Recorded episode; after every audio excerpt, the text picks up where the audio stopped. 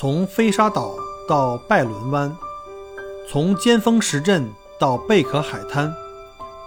从巴罗沙谷到沉船海岸，请跟随麦克郭一起，让我带你走入精彩的澳大利亚。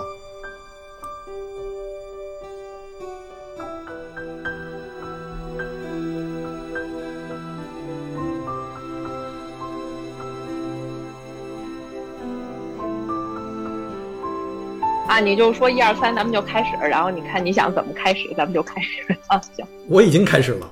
那咱们就开始了，好吧？那一二三都已经给录下来了，好吧？好的。OK，那个梅少行非常，咱们有多长时间没没见了？非常非常开心，今天又可以，虽然我们不是面对面，但实际上类似吧。我们现在用这个 Zoom 会议，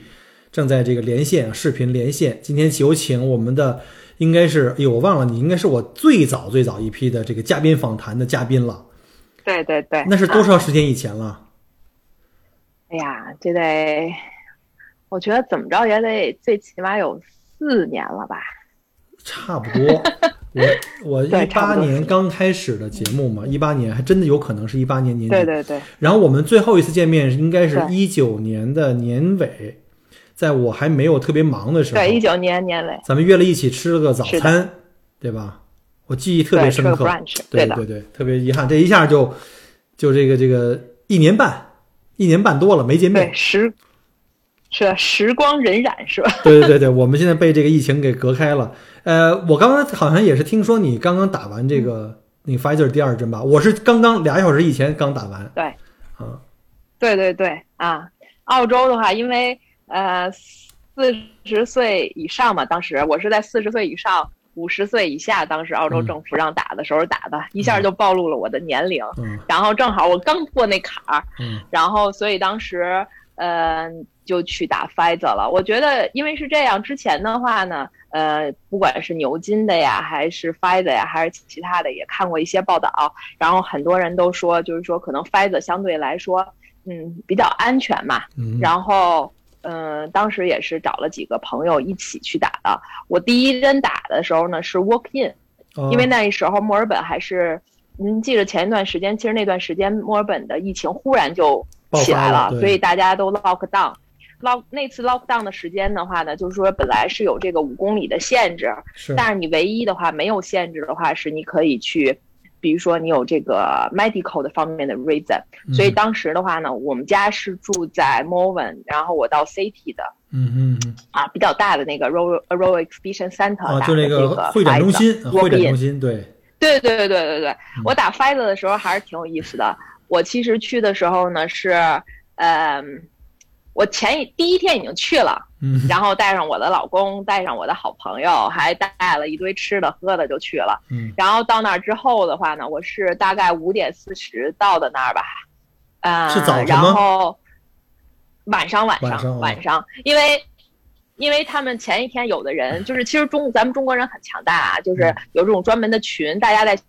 群里分享信息，就是说哪个点儿人少，哪个点儿人比较多，哪个点儿可以 walk in，、然后有这些信息分享。然后我的一个朋友就跟我说，说这个地方其实前一天人不是很多，嗯所以我们当时就去了。但是我们去的时候非常不巧，嗯因为他们的话呢，就说，嗯，因为是 walk in，所以的话你要排长队。那当时正好是卡在我们之前。然后呢，就是工作人员就告诉说，我们今天呢就只能到你前面这个人了，就不能再打了。哇塞，那就是你正好就白去了，嗯白去了，对，白去了，刚排上那儿，呃，然后我说，其实你打个针嘛，是吧？我觉得，呃，咱们可能也听过，国内其实很快，夸夸夸几分钟就完。我说你这个也太那什么了，我还有那么长时间，我看我前面可能大时候排了，可能没有多少人，也就。四五十个人吧，然后他就说不行，说，呃，不能再打了，就说反正你排到那儿也也今天也就到时间了。嗯，然后的话呢，我就哼哧哼哧又开车回家了。嗯然后呢，第二天我们就抱着这个决心啊，一定要打上的决心又去了。当然，第二天去的早，大概下午就是两三点钟吧就过去了。然后大概整个排队的时间其实并不是很长，嗯，大概排了可能不到半个小时。然后呢，它是，对对对，然后你有 QR 码啊，然后你就扫码，然后把自己的一些基本信息给输进去，嗯然后他会问你你有没有这个疫情方面的症状啊，然后进去之后的话呢，就是他就会根据你的，就是比如说我当时拿的是 ID card，然后就是我的呃驾照，然后他会把这些信息全部都放进去，放进去之后，他就说 OK，哎，这个没有什么问题了，然后我们就开始排队。它是分了几个部分，就是当他把信息输入之后，他是。那边大概有五六个志愿者吧，每个人都然后输入信息，输完信息之后，你再到另外一个等待区，然后他再把你分到就是每一个 nurse。所以说的话，其实，在里面等待的时间，就是包括输入信息，包括等待，包括再打，其实还是有点长。等到我打完之后。然后他又有半大概十五分钟的一个休息时间，所以整个坐下来的话得两个半小时了吧？是，那正好给大家也是先那个这个提个醒，就是国内，因为我们很很很多国内同胞不知道 Fider 是什么，Fider 就是我们常说的这个辉瑞的疫苗啊，辉瑞，对对，辉瑞，对对对对，因为在澳洲主要就这两种，一个辉瑞，一个是那个就阿斯利康嘛，就是那牛牛津疫苗嘛，对阿斯利康。呃，你刚才说那十五分钟其实是观察。就是怕一般有的人打完以后，万一有这个快速的这个过敏反应，所以一般都会放十五分钟。为什么我知道呢？因为我今天刚打完第二针啊。然后你那时候还是疫苗刚刚出来，很紧俏，对年龄的要求、年龄段特别要求高，很多人都是在网上预约的。你当时为什么没有预约啊？因为我不是这个，我比那个还要早一点。因为当时我打的时候是刚刚就是说四十岁以上可以打。那个辉瑞的时候，所以就是你根本网上就约不到。那个时候的话，网上是没有系统的。然后，这个就是维州可能它这个发展有点慢啊，就是它当时网上没有系统。呃，唯一的办法就是打电话进去。但是你打电话进去呢，他们的这个热线还是很帮助你。但是呢，你问他，他永远就是说你我们没法给你 book。而且就是。我记着，就是当他刚刚开放了四十岁可以打辉瑞的时候，我第一天、第二天打电话的话，就是直接打进就给我断了，就说太打，他收到电话太多了，直接就给断了。对对，所以我没有办法，所以我当时的话只好就选择了这个 walk in，就是排队的方式，就是你你谁也不用预约，就直接进去在那等。但是等到第二针的时候，那么当时的话呢，就是各个包括医院系统啊，包括政府啊，都开始有这个，就是就是慢慢的就底就是有这种网上。就预定的系统了。我等到打第二针的时候，我是在那个 Austin Hospital 嘛，然后我在医院打第二针的时候，就是呃提前预约了，所以第二针就非常的快，整个下来的话也就半个多小时，不到一个小时，就打完了。那你还是先驱。现在因为澳洲在加紧这个普及度，所以你看到就是现在基本上都是不是说只有政府那种集中点，再有很多这种就是像家庭医生、GP 诊所都可以打了。我就是在家门口这个 GP 诊所去预约的。嗯，离我们家非常近。对对对对，因为像我们同事的话，啊，嗯，对，因为像我们同事的话，很多孩子都不到这个年龄嘛。但是现在，因为他这个辉瑞年的人还是年少一点的人都开放了嘛，所以大家都已经预定了。但是我现在我们也听说，可能有一些人就是到那儿的话。即使你定了，但有可能说到那儿说他没有针了。我听说有有这种问题，但是呃，我们办公室大部分的同事陆陆续续都已经就是预约了，马上这星期五啊什么就都可以开始打了。对，我觉得这个是还是不错的。我今天刚刚看了一个，就是英国现在准备要开放了嘛，英国的一个就是它的这个疫苗的这个普及度比我们速度要快，它的人口比例这个疫苗的呃普及的这比例也非常高。而且它近期这个这个疫情带来的这个死亡率，随着普及度的这个就是疫苗的普及度的增加，它的死亡率其实已经陷入到了一个平衡平呃平原状态，就是已经基本上是很稳定，就稳定在它原来那个这个恒定值上，基本上就是增加的这种叫所谓重症率就越来越少了。我觉得这个可能是我们要打疫苗的一个非常好的一个理由吧，一个支撑了。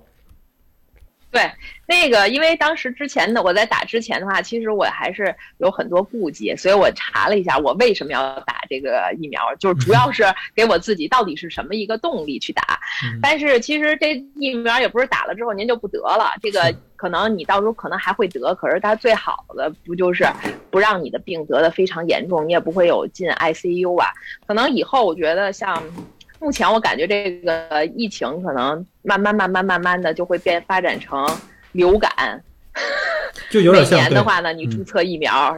对吧？就是病症也没有原来的那么严重了。是没错。对，您这个打打完针以后有没有一些反应啊？呃，我第一针打完了以后呢，说实话没什么太多的反应，就是呃，医生提醒我说回家就最好能够吃那个 Panadol 每六小时，尤其在打完的第一第一第一天，每六小时吃一个 Panadol 就是去疼片。因为我第一天晚上就是忽略了，就是就是吃完了以后，吃完吃完一片，睡觉之前应该最好再吃一片。这样的话，你翻身的时候，那个胳膊一压住那个注射的部分还是疼，一疼哎就把你疼醒了，睡眠质质量不太好。除此以外没有什么特别的，第二天就好了。哦，那您反应比较小，我是属于反应相对来说就是。按理说应该是比较大，因为当时我们去打的是四个人一块儿去的嘛。然后回来之后的话呢，我老公的话他就是胳膊疼，但是我的话呢是从腰以上上半身儿就全疼。呃，怎是怎么会怎么个疼呢？是怎么是肌肉酸痛？就就对肌肉酸痛，就是有点像发烧的前兆，就是上半身全疼，但是大概疼了一两天吧，然后之后的话就好了，就没有再疼。就没有再反应了。但是我打完第二针，就是为什么这是您跟我说，您今天去打第二针，我提醒你一定要多喝水，因为我当时打完第二针之后的话呢，就是非常的不好，我发烧三十九度多啊，就是还是挺严重的啊。对对对，发了多长时间烧？因为我自己，我发了两天。我天。所以，我其实有很多人给我这种建议，就是说，呃，这个就是他们的反馈啊，一半一半。就有的人就啥事儿没有，可能就第一天疼，第二天就好了。然后呢，也有的人说发烧啊，浑身那个肌肉酸痛啊，跟你这个情况一样，说还有四肢无力。所以呢，我特别担心，因为你知道现在我找了新工作嘛。啊。你知道我什么新工作吗？啊，对对对。我在马路上举牌儿。棒棒糖大叔，多么轻松的工作！对，号称每天呼吸新鲜空气。我之所以干这工作，就是因为你不需要跟任何人近距离接触，所有人都是开在坐在车里跟你身边经过，我也不会跟任何人，全是拿对讲机。呃，关键是关键是我那个可能需要一定的体力，要站一天，我最长的一天的班站了十一个半小小时，所以呢，我我就特别怕我第二针以后呢会有这种症状，所以我请了今天的假跟明天假，两天不上班，而且是因为。我今天打，我老婆明天打，而我还得接孩子哦，又怕我有反应不能够去上班，所以我请了两天假，正好接着机机会，我说今天约你录个节目啊。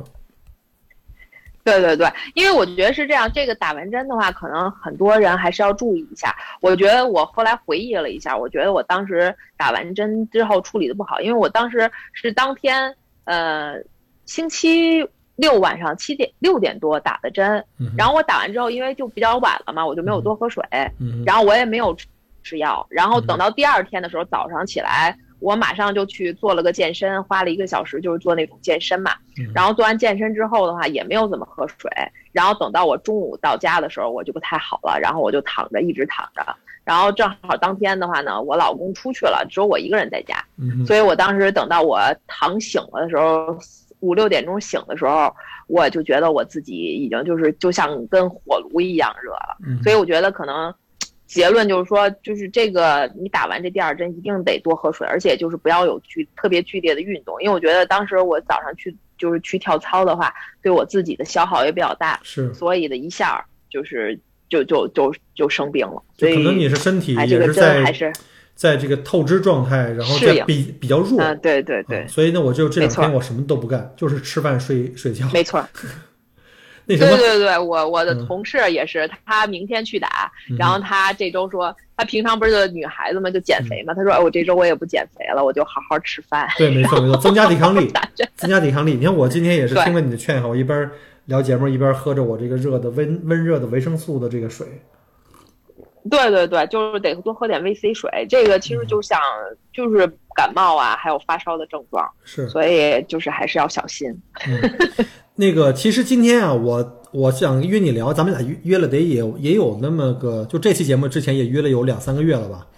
其实就想了解一下，就尤其从去年的这个疫情开始，所有的这个我们的所有的计划都打乱了，不管是生活、工作。然后呢，我本来还想回国，结果现在我都已经三年没回国了嘛。然后呢，因为这个封封国呀，就这个海海关关着，也没办法，对对，旅游也也完蛋了。所以现在不得已又开始又开始下海 下海找工作。我想知道这个疫情从到现呃从这个二零年年初到现在，对你们的影响有多大？啊，您是指是生活方面，就是生活、工作各方面啊？生活，嗯，嗯，我觉得就是生活方面吧，就是你整个的，我的这个生活的这么一个方式，可能就是一个大的改变。我觉得这个疫情就挺有意思的，因为我记得就是大家总是说，甭管是在国内啊，或者在澳洲啊，大家其实还是要讲一个。啊，这个 work-life balance 就是生活上的平衡，是吧？工作和生活上的平衡。但是呢，其实在这个疫情之前，我觉得其实是很难做到的。然后，但是这个疫情之后，我认为就是整个世界啊，这个整个就是老天给了咱们大家一个机会，让大家呢就是有更多的时间去陪伴家人呀，然后去就是花更多的时间，就是去了解你身边的。啊，这些事情呀，包括呃，没准儿体验一下自然呀，我觉得这个呢方面是啊好的，嗯，就是让人真正的慢下来了，整个我的生活节奏都慢下来。因为你像疫情之前我是做移民的话，你像我原来的话，每年我最起码要嗯两到三次回国，然后的话呢，就是或者去其他的国家，然后每次的话都得两三个月，所以我一年的话，一般是一年的时间，我半年。都是在海外，嗯哼，这个疫情之后的话呢，别说海外了，我连维州我都没怎么出去过，我差不多就是在维州。我记得特别清楚，就是去年年底的时候，二零二零年年底的时候，因为就是我老公他们家是悉尼人嘛，然后我每年都要到悉尼去过过那个圣诞节，然后呢，我们这次呢。就说我们做一个就是 trip，就是就是从维州开车嘛，就分几天开车去，然后去悉尼，然后把我，然后从这边过去，从海路过去，然后回来的时候呢，是从内陆，就是从堪培拉那边呢开车回来。计划非常好，但是赶不上变化。当时的话呢，就是就出现计划之后，就是在十二月十九号、二十号那个时候吧，就出现了疫情嘛，然后就整个，呃。好像是新州很严重，所以当时就不让去了，就把这个 border，就是维州和新州的边界就给关闭了。对，对对对，所以我呢，我们我和我老公只做了我们旅游的前的四分之一段，就是从我们家开车到了维州的啊边境，就是海边儿。嗯啊，你是从海岸线过去？叫叫马拉库塔海岸线过去叫。马拉库塔，对对对，就到了那儿。嗯，然后呢，我们就正好就因为因为正好比较好的是呢，本来是很多人也会来维州嘛，从新州，所以呢，由于呢这个边境关了，所以谁也来不了去不了了，所以正好，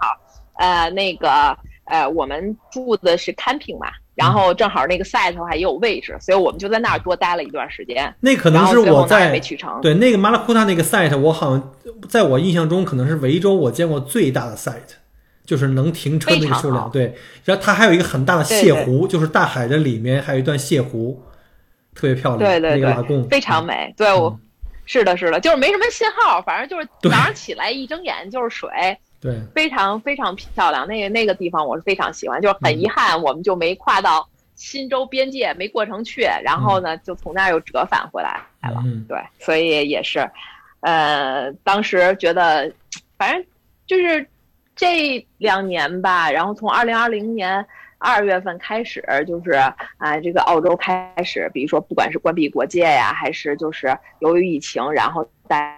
大家都在家那个隔离呀，然后反正就觉得整个我的生活都变得慢下来了，包括我自己的话呢，也比原来更加平和了一点儿。嗯，对，然后。还有呢，从工作上面的话呢，因为就是我们做移民嘛，其实现在的话呢，其实整体来说，并不是说比原来就是不可能是比原来好嘛，因为主要的原因是因为边界开。这样一关闭，就没有很多呃，就是海外人到澳洲啊。对，没错。所以的话呢，对这个方面也是有一定的影响。是不是还有一个影响很重要？就除了这个疫情，因为疫情的原因封国，很多人不能来。还有原因就是澳大利亚政府在过去的一年，这个移民政策又大幅的提高了，尤其像这商业投资移民。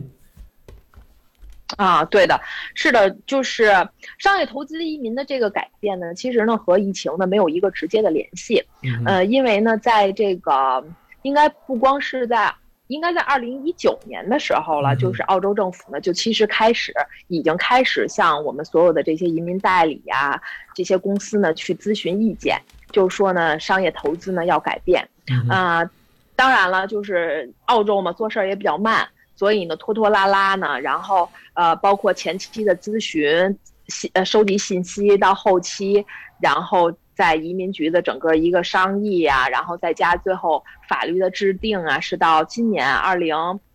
二一年的七月份，然后才啊、真正颁发了。像原来咱们国人最喜欢的幺三二一步永居的这种商业天才签证就已经被取消了。嗯，然后呢，整个幺八八的话呢，也是，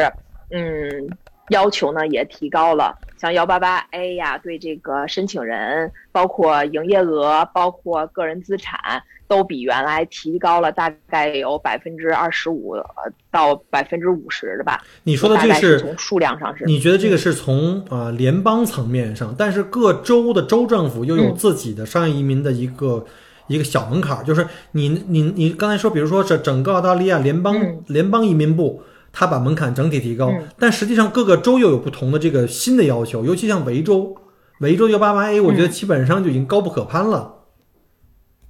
呃，维州政府的改变其实不是从今年七月一号改变的，其实从二零一九年的时候呢就有些改变。嗯因为您像二零一九年的时候，当时在其他州，所有其他州的话还都是六十五分接受申请人的时候，维州就已经把自己的分数改成了八十分，对，所以当时呢就是很多申请人就申请不了维州了。是但是之后的话呢，他把这个分数呢从八十分又降下来了。但是虽然他的分数降下来了，但是现在呢，他把申请人整个的素质要求给提高了。什么叫素质要求很提高了？你像二零二零年的时候，维州政府说，我现在就是说，如果你要申请我们维州的，那你一定有 STEP。什么叫 STEP？比如说你是学 science，就是科学；你是学呃 technology，学技术，或者是 IT，就是这些技术型人员，就是他需要这些人有这些背景，或者你是学 MBA 或者学数学，嗯你才可以申请维州的这种幺八八 A，除非啊，就是说你说我没有学历，我能不能申？也不是说百分之百不行，但是你必须是在这些行业里，然后呢，在这些行业里就是经营公司多年的才可以申请。所以他把这个申请人的要求就提得很高。与此同时的话呢，啊、除了这个方面的话呢，他对就是申请人的英语嗯也提出了要求，但是这个就很难，因为您也知道，其实像咱们很多客户的话，像申请澳洲的这个商业移民，很多客户，特别是中国大陆来的客户，其实他们主要的原因就是希望能绕过英语，他不想考英语，哪怕给钱，是吧？你说他们一啊，对对对，这个一跟很多客户一说，哎呀，说不要了，能用钱解决的事情，还是不要 让我再去考，不要浪对，费我的时间。对我们经常听到客户说的这样一句话。当然，现在维州的话，它有这个英语要求。嗯所以在这种情况下的话呢，就是导致很多申请人不得不选做其他州，嗯、这个是。嗯，之前的包括现在，其实今年的话，维州呢比其他的其他的很多州，包括新州啊，包括什么昆州啊，到目前为止，其实他们的幺八八，呃，这些项目都还没有开。但是维州的幺八八 A 项目其实已经是重新开放了。嗯但是呢，它我们当时本来希望，由于呃，就是澳洲移民局就是联邦政这个级别的话呢，由于他们的整个要求提高了，我们本来是希望维州能够把他自己的要求就是放低。但是的话呢，它呢等于说在幺八八一上面，等于说还是持续了原原来的政策，没有什么其他的改变。是那么呢，除了这些之外呢，前两天呢，维州政府也发布了新的信息，就除了对申请人的要求，他对这个申请人后期的生意，嗯也就是如果你是现在从二零二一年一月份的申请人，他也进行了一些调整，嗯就说你像这些申请人，如果你们现在。呃，二零二零年一月被维州担保的，或者以后被维州担保这些申请人，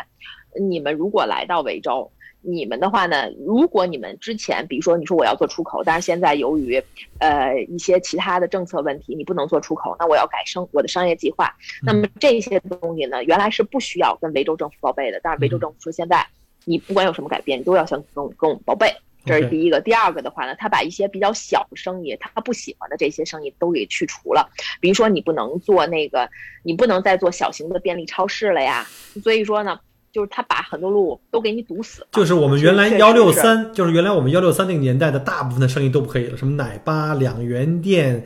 什么烤鸡店都不愿意。都不可以了，对吧？嗯，那就是说，要求你的可能，公司的的，公司的营业的这个方向，可能更加的就是得有你自己的独创的地方，不是那种大陆货。就是实体店，实体店可能会越来越忙，越越来越难。那我刚才问一下，就是我想问一下，就刚才你说的那个贸易不好做，是因为现在疫情原因，加上这个中澳之间可能在这个政治上有一点摩擦造成的这个原因，还是说它从移民政策上就不对这个贸易特别的倾斜？嗯，我觉得是这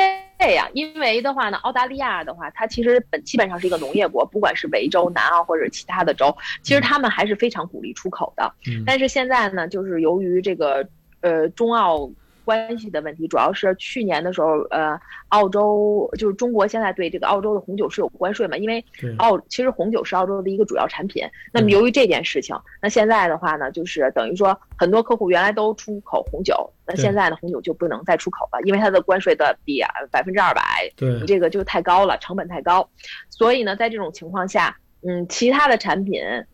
坦白说，客户会觉得，嗯，没有什么。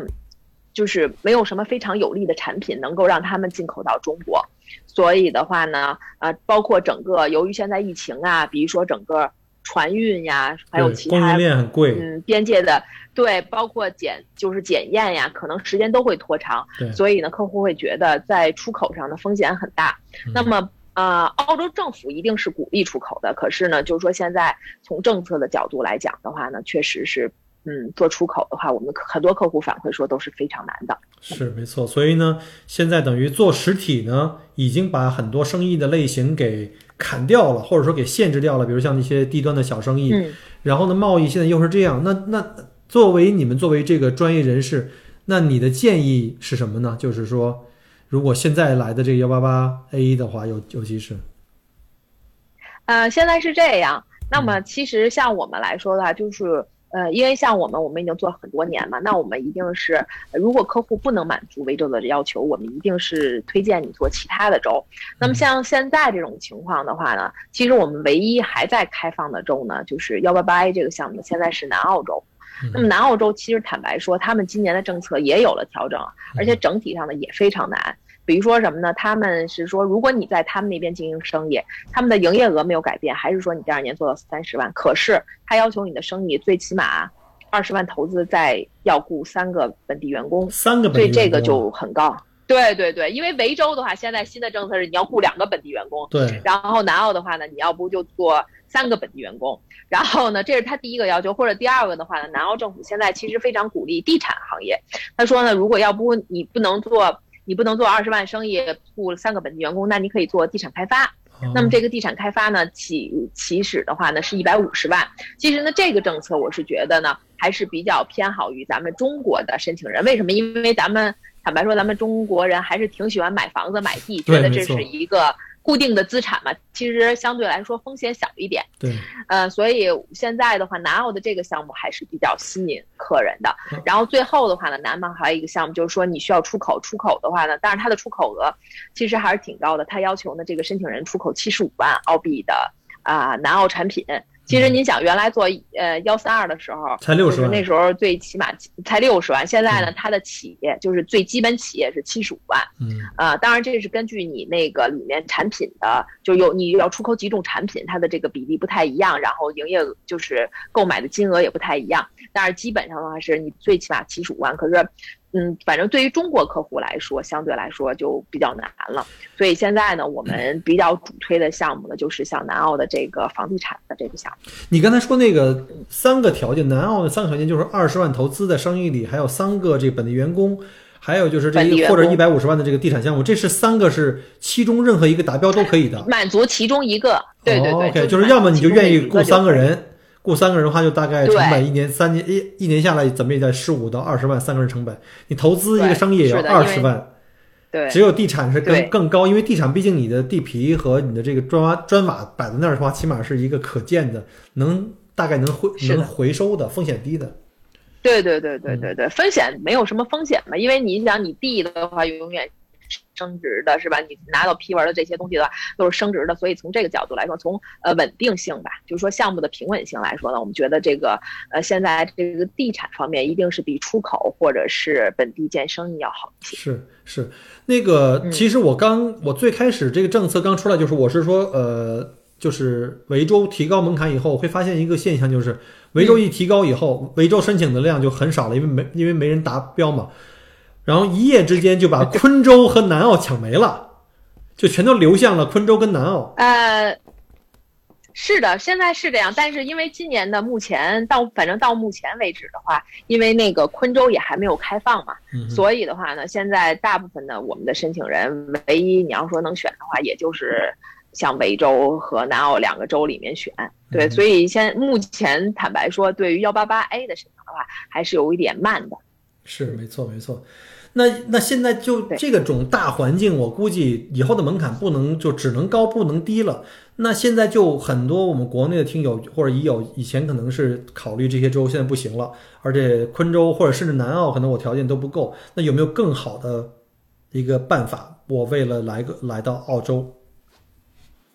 呃，是这样，因为从这个边境关闭之后嘛，然后的话呢，其实呃，商业移民它整个门槛提高了，那么它的技术移民的话呢，也是有了很大的难度。为什么说有了很大难度？因为由于边界关闭了。所以的话呢，像它各个州政府的很多的技术移民，只针于针对于境内的申请人。如果你是境外申请人，你除非有 job offer，或者是你的职位在一些，比如说像护士啊，就是医生这些紧缺行业之内，或者是一些优先行业。对，对，所以的话，其他的他根本就就是说，你如果是在海外的申请人，他根本就不会再考虑了各个州。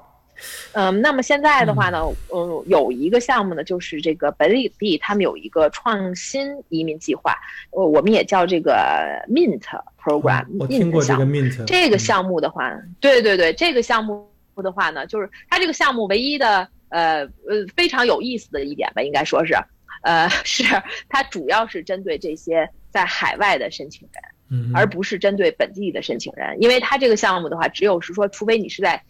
本身就是在北领地生活，或者是是呢你在呃过去五年里吧，你没有来过澳洲，没有在澳洲怎么生活过的这些人，那么这些人才可以申请这个项目。所以的话，我们觉得这个项目目前的话呢，还是比较受欢迎的。反正有几个它的优势嗯啊，您你说这个这个 Mint 只是针对北领地这个州的，就是澳大利亚最北边的那块地。对这个项目呢，是由北领地的政府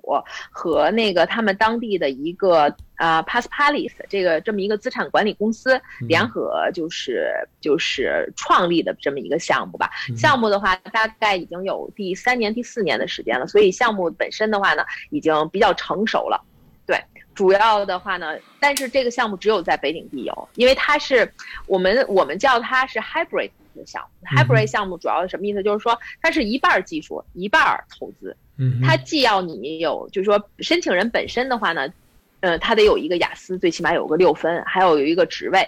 然后呢，但是在另外外一方面的话呢，他还要投资，投资的金额呢是五十一万五千澳币。啊，五十一点五啊，就是五十一点五万，就等对对对于大概是两百五十万人民币吧，呃，对，现在因为现在汇率也比较低嘛，大大概就四是两百左右大概两两百五十万人民币。对对对那按理说这个门槛挺低的呀。它除了这个投资的这个金额之外，它还有对申请人有什么特别要求没有？呃，因为那，Mint 这个项目呢，其实它是分为两个部分，一个部分呢是它可以支持商业投资，另外一部分呢它是支持技术签证。嗯那么就是现在呢，就是呃，根据往年的数据。大部分的申请人申请的话呢，都是技术签证，所以的话呢，就是这个申请人本身呢，一般情况下呢，他是在十八岁到四十五岁之间。嗯第二的话呢，他呢得有一个雅思成绩，最起码呢有一个四个六分的雅思成绩，或者你说我不考雅思，我考 PTE 或者其他的托福都四可以。个六不是平均六对吧？是四个六，每一科至少四个六，对的，对的，对的，每个每一科至至少六。然后的话呢，呃，他的这个职位应该在就是就是北领地，它有自己的一个职业列表，但是它那个职位我们看了一下，就是，呃。最大的好处就是它的职位非常的多，你比如说像咖啡呀、餐厅经理啊、什么建筑项目经理呀、市场专员呀、平面设计师啊，嗯啊、包括一些学 IT 啊，所有的这些职位都在。大概我们算了一下，得有二百五十多个项目，所以它主要的优势是项目比较多。嗯哼，所以就是为这些有怎么说呢？就是说，呃，一些海外的有专职人、有专职、有自己特长的这些技术人员来准备的。嗯嗯嗯，了解了解，哎，那个稍后这个 Mint 这个东西的，就是文字啊，这个政策的东西，能不能给我一份儿，让我也学习一下？万一要是有这个乙友或听友来跟我咨询，我也别一问三不知。啊，可以可以，没有问题，我可以给您发一份。反正我们是认为这个项目的话，因为它这个五十一万五千的投资的话呢，其中百分之八十呢其实是投资在北领地的州债项目里，所以的话，当然现在由于疫情啊，它的回报率不会很高。啊，但是的话呢，最起码它很稳。这个百分之八十的话呢，是一个州债，那就是最起码保底。然后的话呢，在此之上的话，另外的百分之二十呢是一个风投。呃，但是它的这个风投基金的话呢，就是啊，相较于市场上其他的风投，可能整个的风投的规模不是很大，所以相对来说呢，也就是整个风险呢，对于申请来说不多。呃，它只有百分之二十嘛，因为大部分还是在周债，而周债相对来说对比较的靠谱和准，就是这个可能回报低，但是呃安全性还是相对来说比较高。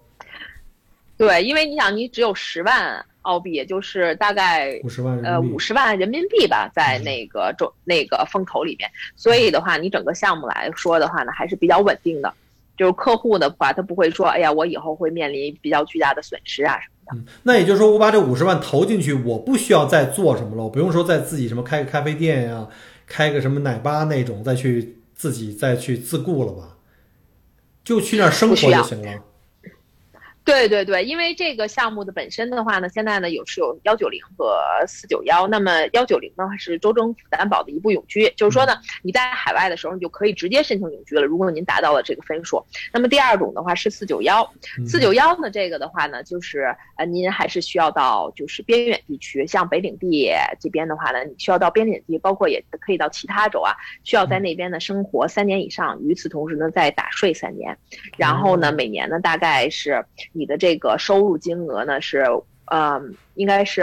呃五万三千多，五万四千块钱吧，就当时。然后你是这个的，你是你的收入，然后你按照这个金额呢进行打税。那么呢，等到您满足了再去。边远地区居住三年，然后呢，在打了三年税之后的话呢，你就可以申请永居了。但是呢，像我们很多的申请人，包括以往的数据表现的话呢，一般大部分申请人都是申请幺九零这个州政府担保的一步永居。所以你其实你到澳洲以后呢，你很轻松，等于说你跨入澳洲的那一那一刻开始，你就是啊，你也不需要投资，你也不需要做生意，你就可以在这边。就是享受它的这些医疗啊、福利啊，所有的这些都可以享受了。所以其实这个项目还是比较有竞争力，很很受我们的这些技术人员的欢迎。对，没错。但你说这个幺九零和四幺四九幺这个这个，它都在 Mint 项目项目之下吗？它只在别北领地吗？刚才刚才你说四九幺也可以选择其他州的偏远地区，比如像什么卧龙岗啊，我不知道是不是这个咱们维州的这个这个吉隆也算啊，或者是什么巴拉瑞特呀这种这种地方。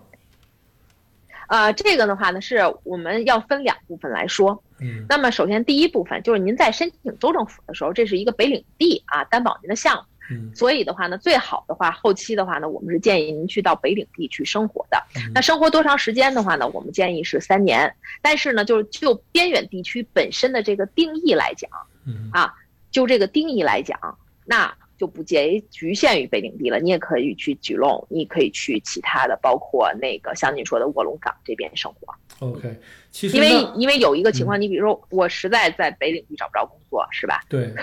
太难了，但人口也比较少。哎，我不知道这个，我本来想今年去那达尔文的哈，今年冬天，结果因为这疫情也没去成。啊，我不知道那个达尔文的城市应该那个规模在当地来讲应该还算可以是吧？就是生活下去应该没问题。其实。对对对，我觉得这个主要是看大家就是呃喜欢怎怎么样的一个生活方式吧。嗯，我我觉得达尔文这个城市呢，相对来说比较热一些，它的这个气候就比较像香港。就香港，因为我们有很多香港的申请人非常喜欢去做这个就是北领地的项目，因为他觉得这个气候和他们那边比较像。然后的话呢。整个生活步调呢也比较慢吧，然后就是一个比较休闲的地方。是比就哪怕你就是说我这三年在北领地拿完 PR 以后，就给自己放假放三年，把钱扔给政府，扔给这个这个呃基金公司，三年后拿到 PR 以后，我就可以走了，搬到其他的东海岸的其他其他城市也是可以的。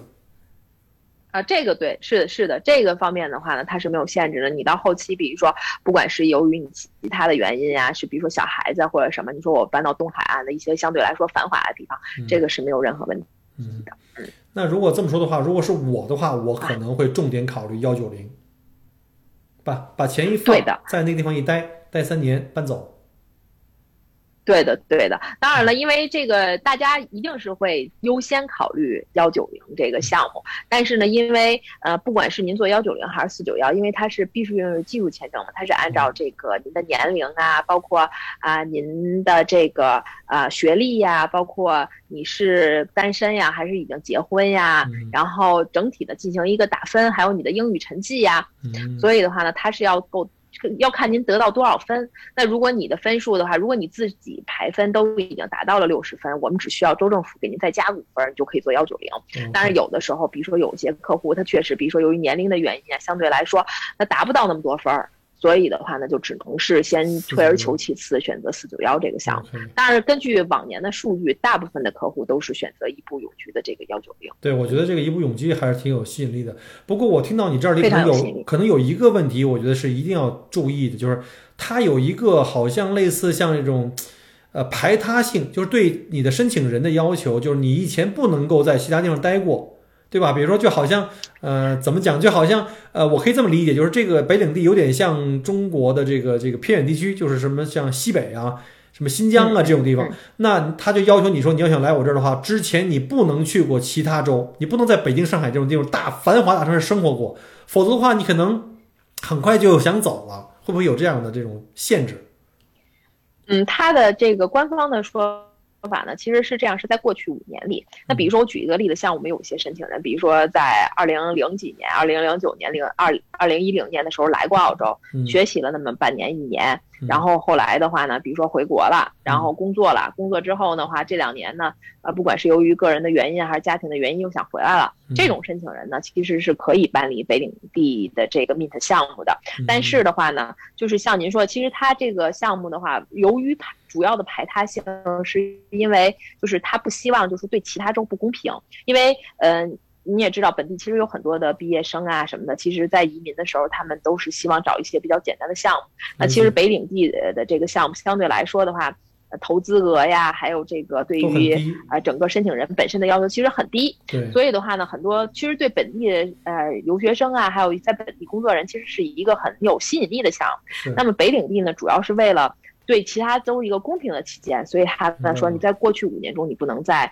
澳洲的其他州工作生活。不但是这样，那个还包括呢你的家人，比如说你的你的 relative，比如说我的弟弟，嗯，比如说我想申请，比如我在中国，但是呢我的弟弟在墨尔本生活，那在这种情况下，或者我的父母在悉尼生活，我也是不能申请这个啊 mint 项目的。所以他是在这些方面是有比较高的要求的。所以呢要注意的就是。你可以来过澳洲，比如说你持短期旅行签证可以来过，但是你在过去的五年，过去的五年之内，不可以在其他的大的州啊或城市，呃，学习、生活和工作过，甚至你的家人都不可以。对对对，我觉得还是怕你跑了，不是为了怕大家跑，因为我觉得就是每个州都有它自己的魅力所在，而且咱们这个人都是惯性的嘛，对，所以你在一个地方待长了，你可能都希望在那边，对，但是它主要的原因呢，就是不希望。呃，对其他的州会对这个项目有一些排，就是排斥啊，或者是就是明显的挖人的行为，就是尽量避免，尽量对对对对对，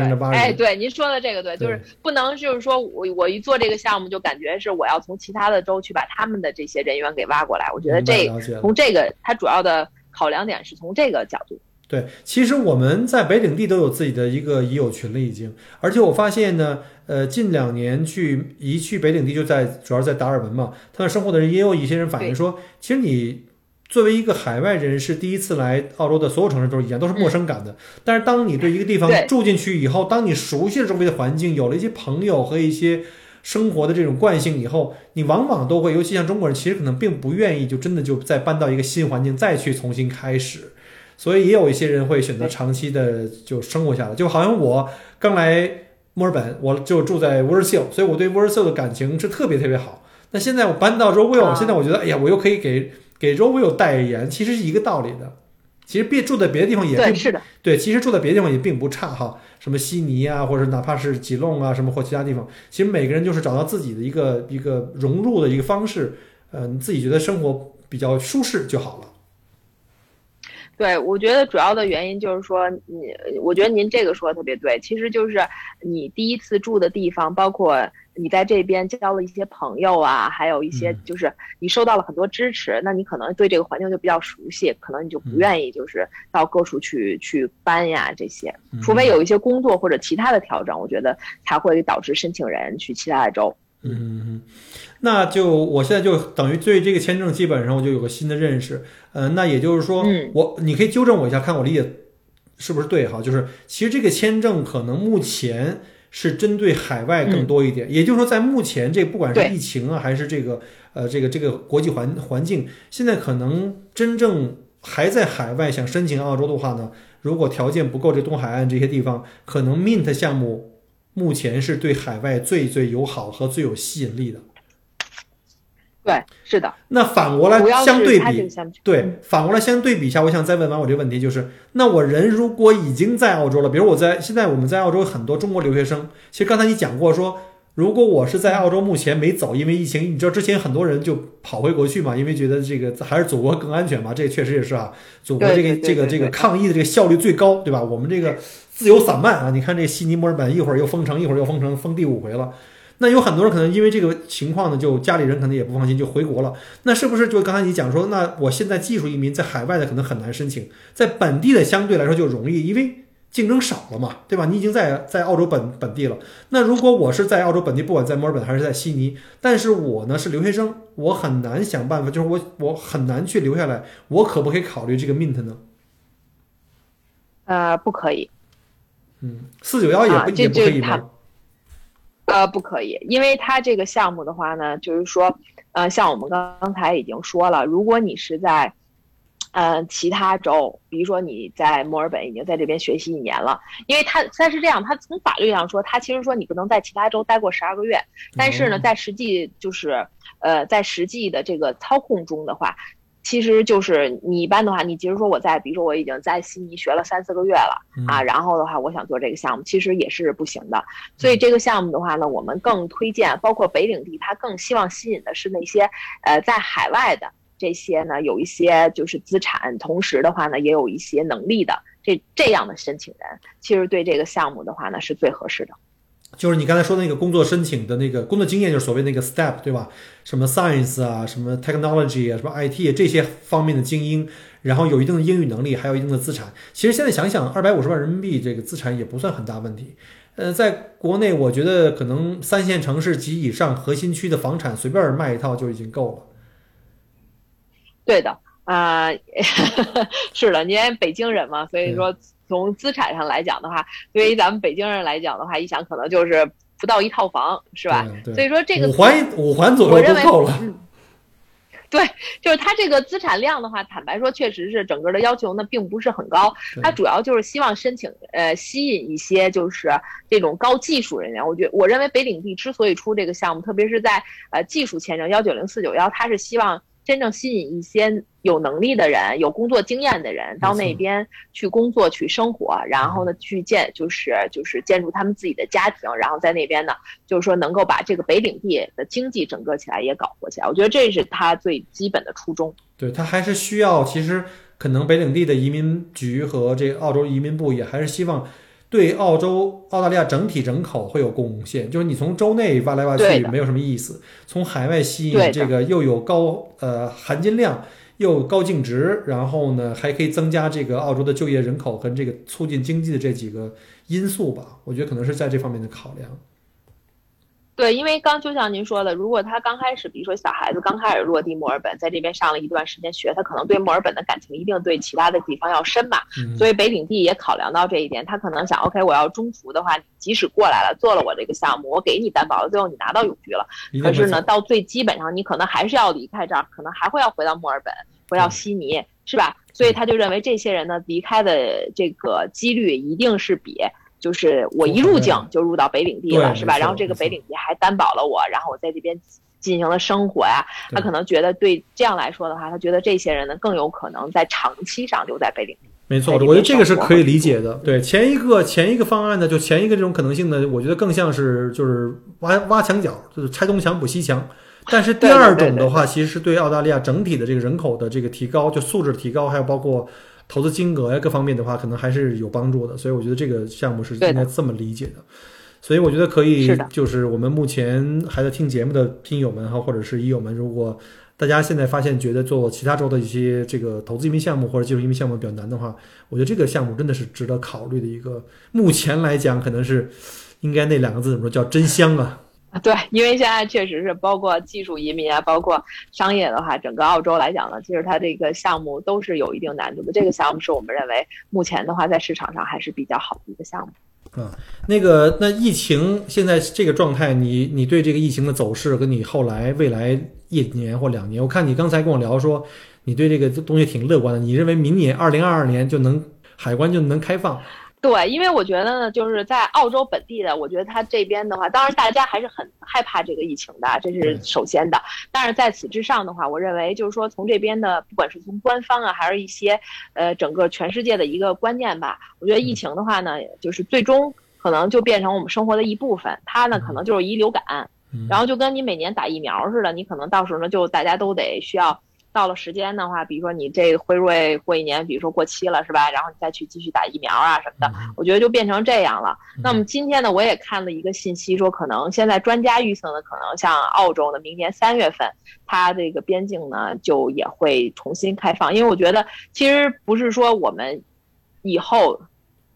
边境的开放是由于我原来最早的观念是。边境重新开放一定是没有这个世界没有疫情了，哎，一片大好。对，对，所以但是我现在呢，包括这从二零二零年到现在的话，我现在的观点，包括现在我觉得就是在家封城 lockdown，其实也变成了我一个很正常的生活的习惯。您习惯 就是过一段时间封一次，就过一段时间封一次。所以我觉得就是我们要和疫情应该是呃以后就是一个共生活，然后共生存，然后就是如何适应它。但是我也就是我希望，包括我自己，我也希望我身边的朋友就不用说谈到这个疫情就是非常的谈虎色变吧。我觉得任何的事情都从一个双方面，一个是可能它会有一些呃就是缺点，但是呢，它其实也会给我们的生活带来一些改变，带回一些就是优优点吧。比如说像大家可以有更多的时间和家人孩子在一块儿啊，学做饭呀。这个这个厨艺都提高了，是吧？对对对。是，厨艺现在大家都非常好。嗯，我发现一个特别不好的地方就是我体重也跟着直线上升。啊，是的，我我觉得这个是，但是我觉得就是疫情之后，可能还有很多一嗯很多人，就是你比如说像，特别是咱们中国人，我觉得中国人的习惯其实特别喜欢吃饭，是吧？然后原来的话呢，像我们之前的话，就是呃总是组织大家客户吃饭。嗯。那么疫情之后的话呢，现在我们在。组织大家不不组织吃饭了，因为客吃饭第一是室内活动吧，是吧？大家觉得这个空气又不好，然后这要是再传染了也不太好，所以大家现在都组织什么走路啊，然后到外面，大家比如说去爬个山呀，锻炼。所以我觉得从这个角度来讲的话，呃，不是说您吃多了长胖了不好，但是我觉得大家整体的身体状况、精神状况，因为你也有足够的时间睡觉，是吧？所以呢，整个的身体状况、身精神状况应该是。从这个角度上来讲的话，应该是会越来越好吧？对，可能可能我我还想补充一点，就是可能经历了这件事情以后，我们会发现一个问题，就是，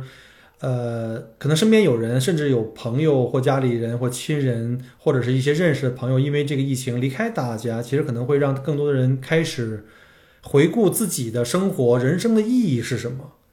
对吧？所以可能会让我们觉得表面上听起来可能比较消极，但实际上是一种积极的因素，因为就让我们更理解到底活着什么更重要。对，我觉得这个疫情您说的特别对，就是因为我我的自己的爷爷也是去年疫情的时候嘛，也是就是在中国就过世了嘛。但是由于我现在已经变成澳洲国籍了嘛，我也没有护照。就是中国，我没有中国的签证嘛，所以的话也最后也没有方法回去。对，所以我我也是在考虑这件事情。我觉得就是确实是这个疫情确实让大家慢下脚步来，然后想一下，就是说我原来比如说忙碌的生活呀，然后这个是对的吗？是我确实想要的吗？然后到底什么才是我真正人生的这个一个追求？对，我们的生活核心到底是什么？对吧？还是家人？对，还是。争取抓紧时间去爱，因为我们真的还是那句话，我们不知道明天跟意外哪个先来，对吧？对对，这句话我觉得是对疫情最好的概括，就是不知道明天哪个先来，因为大家什么也不知道，明天会发生什么？因为我觉得就是在疫情之前，我记得当时我们做的都是年计划啊，三年计划、五年计划。我觉得现在疫情之后的话，大家做的可能就是变成一个月到三个月的计划。我现在想，我三个月后定个旅游的事情，我都不敢说，是吧？像像上周的话，就是忽然之间，前两周不是中呃墨尔本就被呃那个隔离了两周嘛？我我最后的话，我上周三。刚隔离完，我马上我就买了周末的票，我出去玩了一趟。对，就是我觉得，就是你要想做什么，喜喜欢什么，你就得赶紧去，马上去做。现在只能是这样，因为你也不知道，可能我我在买一个月之后的，可能又会隔离。对，所以我觉得可能大家最后可能对生命的这个这个感受和这个，甚至都影响了很多人的消费观。我看这个隔离之后。呃，前段时间汽车紧张，其实不仅仅是芯片的问题，很多人可能是想，我我再不用可能就没了，赶紧换个新车，然后还还有的人就是赶紧再买个大房子。你看现在房价涨得也是特别厉害，换房的人也是疯了一样。因为我现在越封就是越封城在家里，我对居住的要求会更高，对吧？原来房间小，院子小，现在我可能需要一个大房子，反正我封城我不怕，我在家里可以跑跑步啊，打打球啊什么的。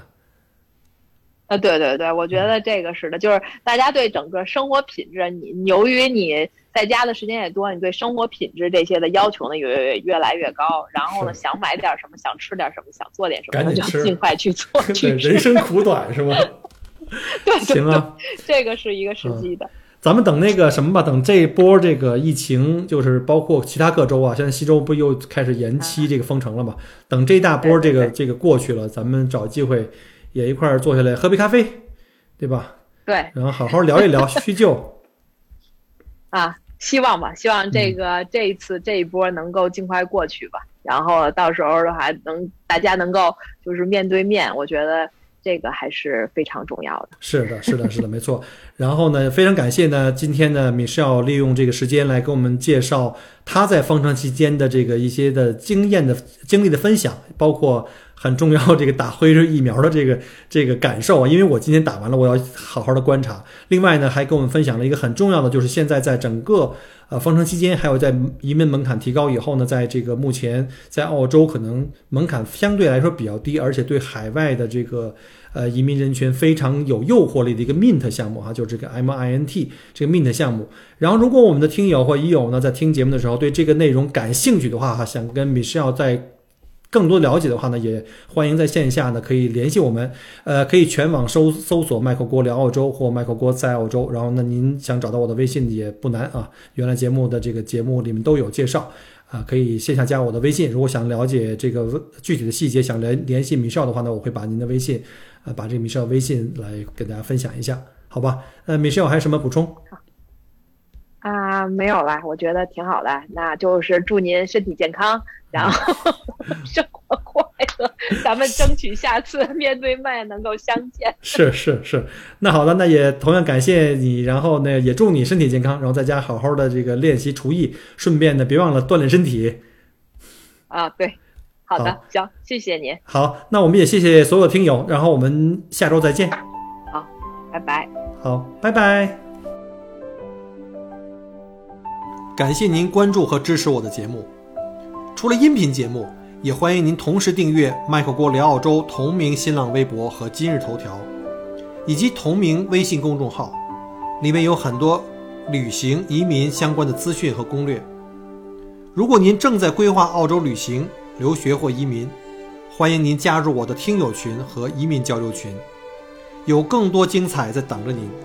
麦克锅约您相聚在澳洲，我们不见不散。